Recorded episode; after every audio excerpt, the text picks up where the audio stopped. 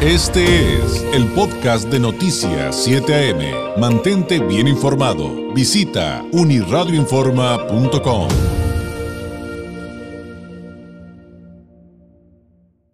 Sin duda un tema fundamental para nuestra entidad, bueno, pues para cualquiera, pero vamos a tratar eh, específicamente el tema para Baja California, es la lucha anticorrupción. ¿Qué está pasando con el sistema estatal anticorrupción? Seguíamos sin fiscal, en los días recientes hablamos acerca de cómo sacaron a Luis Irineo Romero con policías, eh, pasaron a la fiscalía, a, la, a la Fiscalía Anticorrupción, a la Fiscalía Estatal, acusan que con eso pierde su independencia y su autonomía.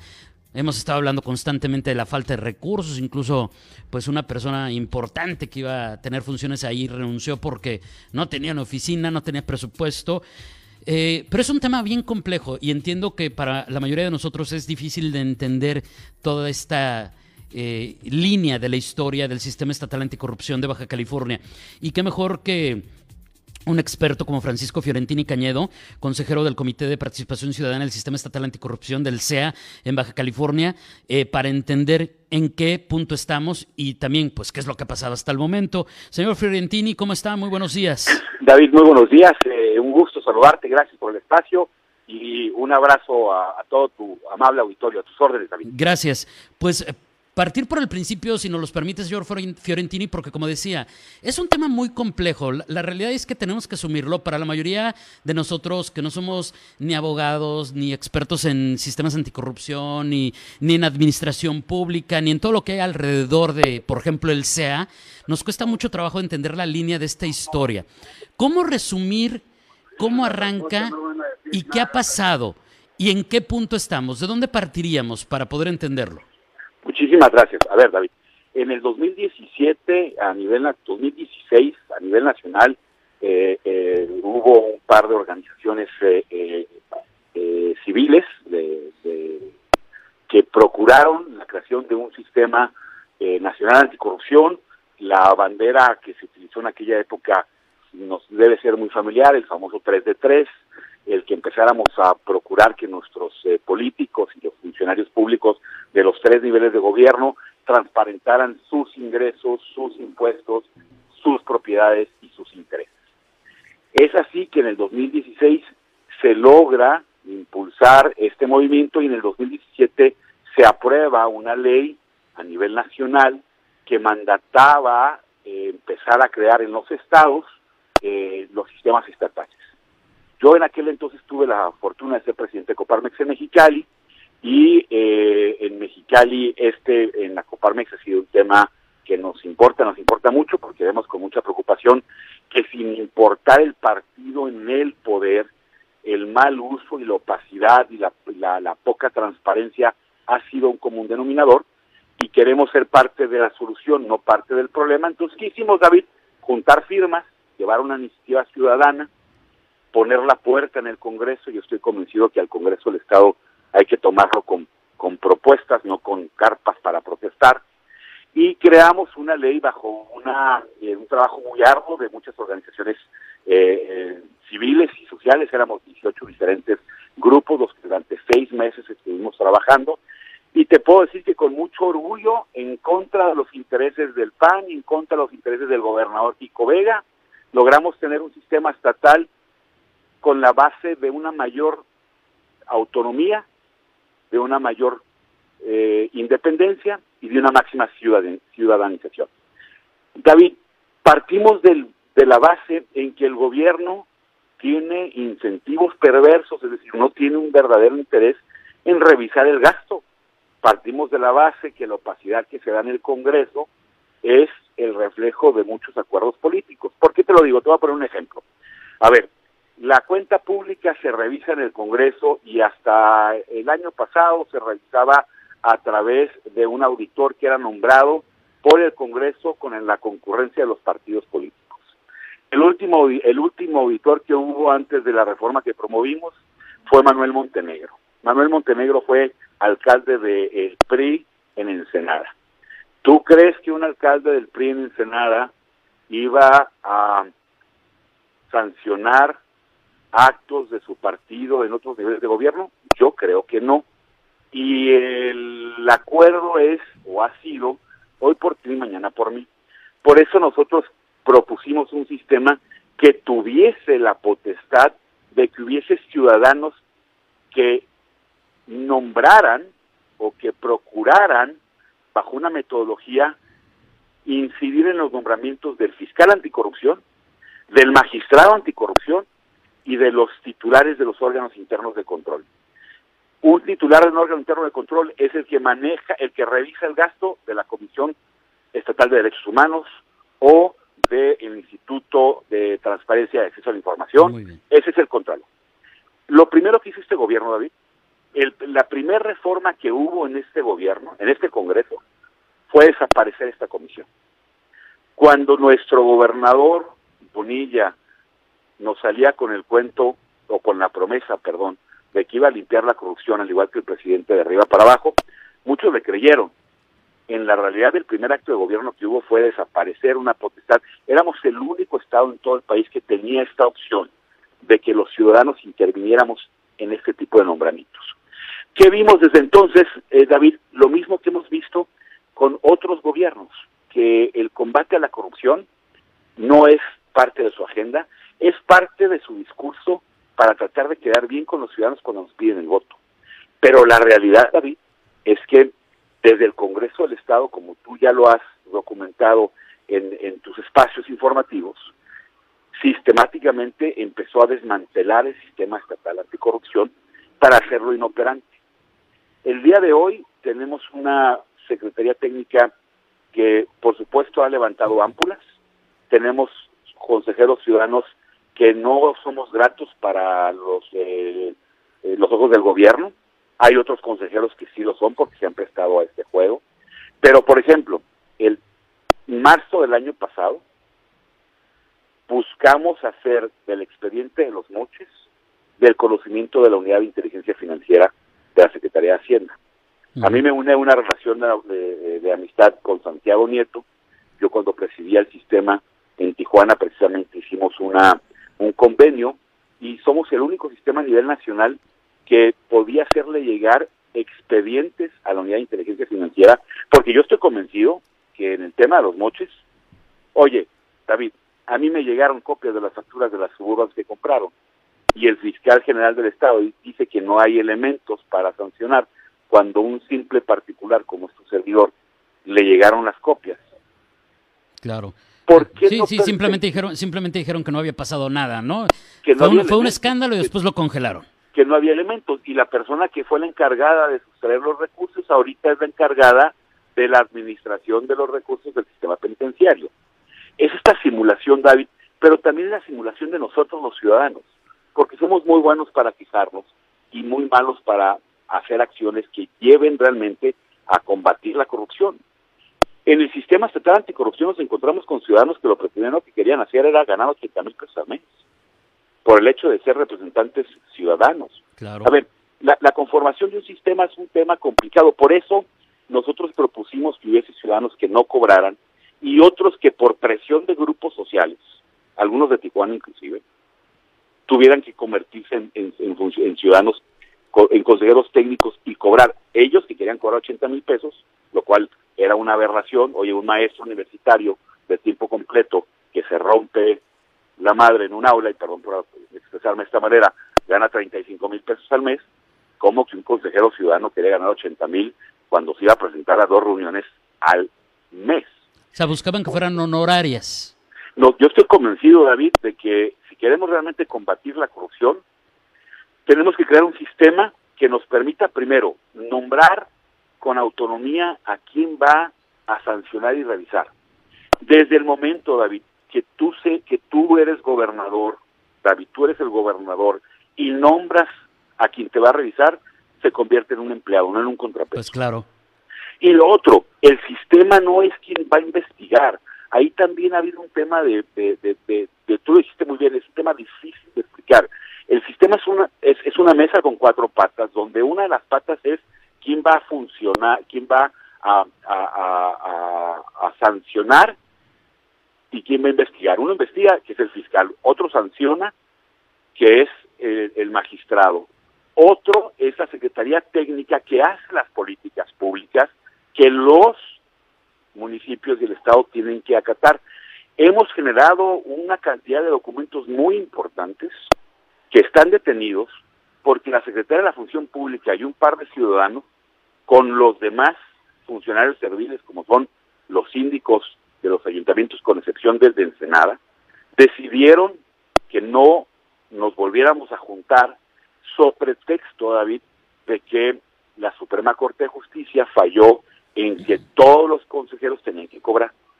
Imagínate, esta aberración donde habemos ciudadanos que no queremos cobrar porque queremos ser independientes, que levantamos la mano para darle de nuestro tiempo al Estado y que no queríamos cobrar sabiendo que así se iba a conformar el sistema. Bueno, este, este es el tema que trae un diputado, ¿no? Que creo que es Molina. A ver, Molina lo que trae es la intención de desmantelar el sistema desde un principio, porque Molina ha promovido la desmantela, que el sistema no opere. Mira, lo vemos ahorita con el gobierno federal. ¿Alguien cree que realmente López Obrador está buscando combatir la corrupción cuando ayer nos enteramos que el 45% de las compras fueron adjudicaciones directas y el 90% de las compras del gobierno federal no fueron concursadas?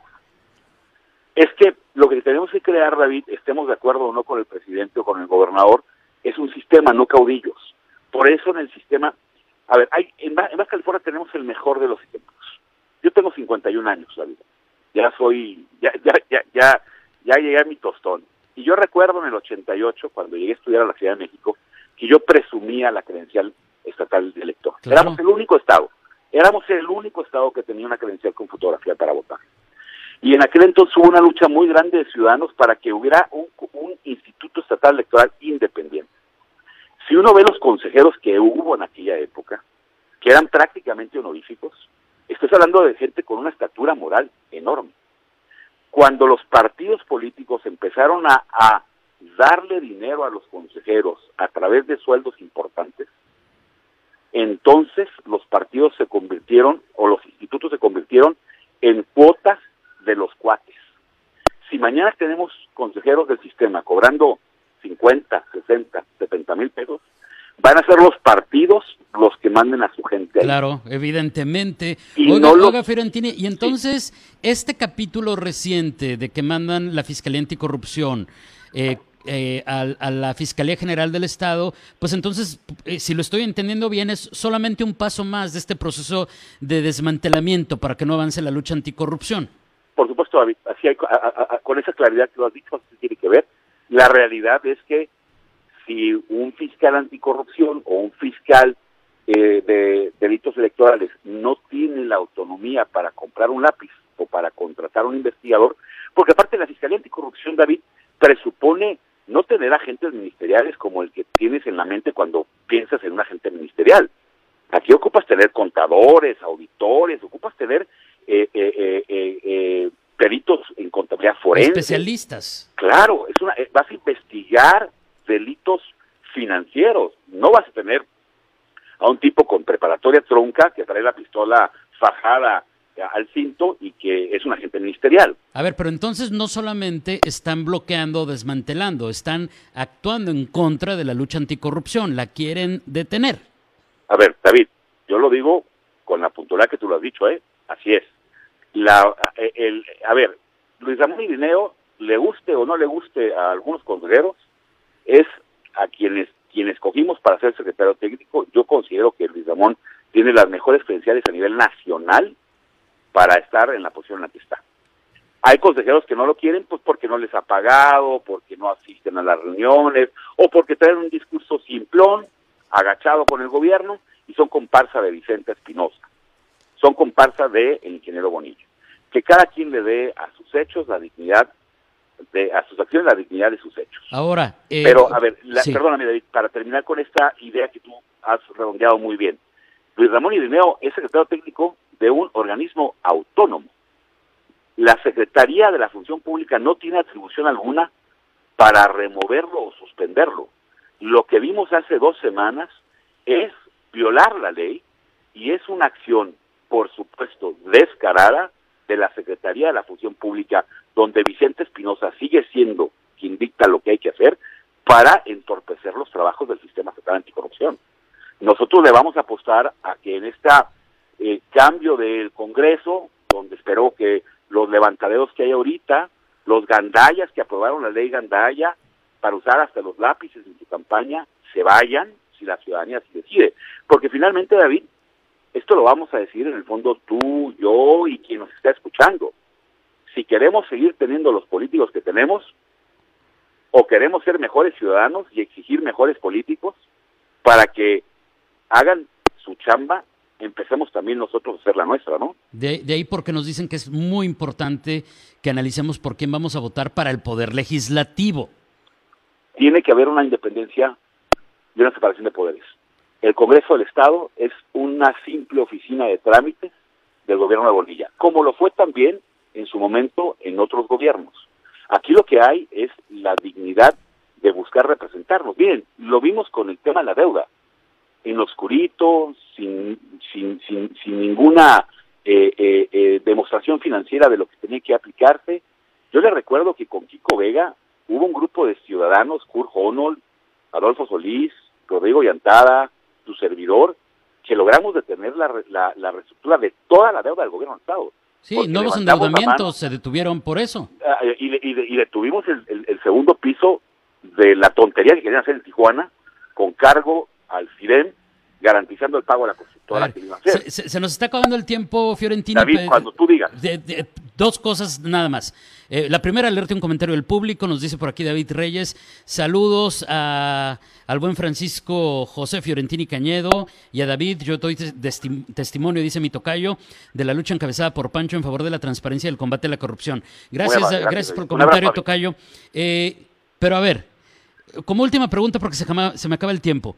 Eh, no se puede hacer nada entonces de aquí a que cambie la legislatura con todo esto que nos acaba de narrar Fiorentini. O sea, me está diciendo, todo esto está gravísimo, ya lo pudimos entender, eh, pero vamos a esperar a que cambie la legislatura y en medio todos estos abusos, eh, eh, el tomarse atribuciones que no corresponden, como lo que nos acaba de, volver a narrar de, del caso de Luis Irineo sacado con policías de la oficina, cuando no le corresponde esa, a esa dependencia, está violando la autonomía eh, planteada legalmente. de aquí a que pase eso, ¿no se puede hacer nada? A ver, habemos un grupo de cinco consejeros que estamos dando la, la, la, la, la pelea, David, seis consejeros, perdón, que estamos dando y que no nos vamos a rajar. Vamos a llevar una propuesta al Congreso para una reestructura del sistema estatal eh, en la cual se mejoren algunas cosas que tienen que mejorarse porque sí falta un rediseño, pero vamos también a seguir uh, impulsando la autonomía del sistema.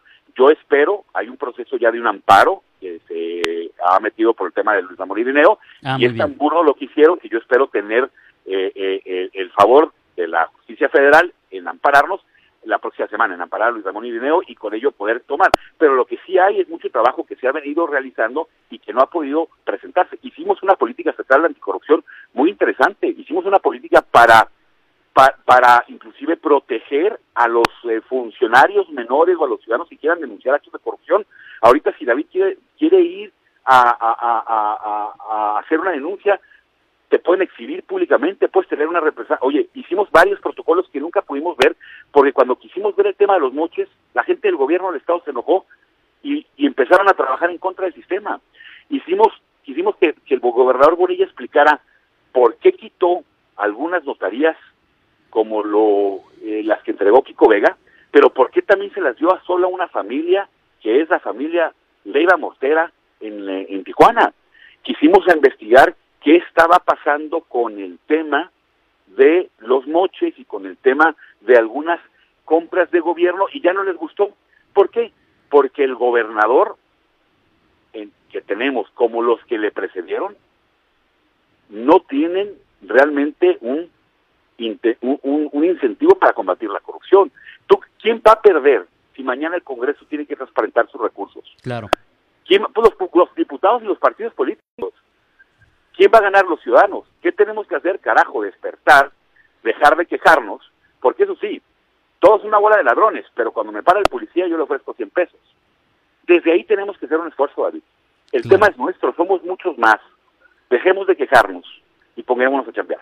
Fiorentini, le agradezco enormemente los micrófonos abiertos para cuando sea necesario. Cuando haya un avance, por favor considere que aquí estamos nosotros también para platicarle a la ciudadanía y seguir aprendiendo. Insisto y, cierro con lo que comentaba al principio. Son temas complejos, pero entrémosle, entrémosle a aprender qué es lo que sucede, cómo sucede y por qué sucede. Gracias, eh, gracias y muy buenos días.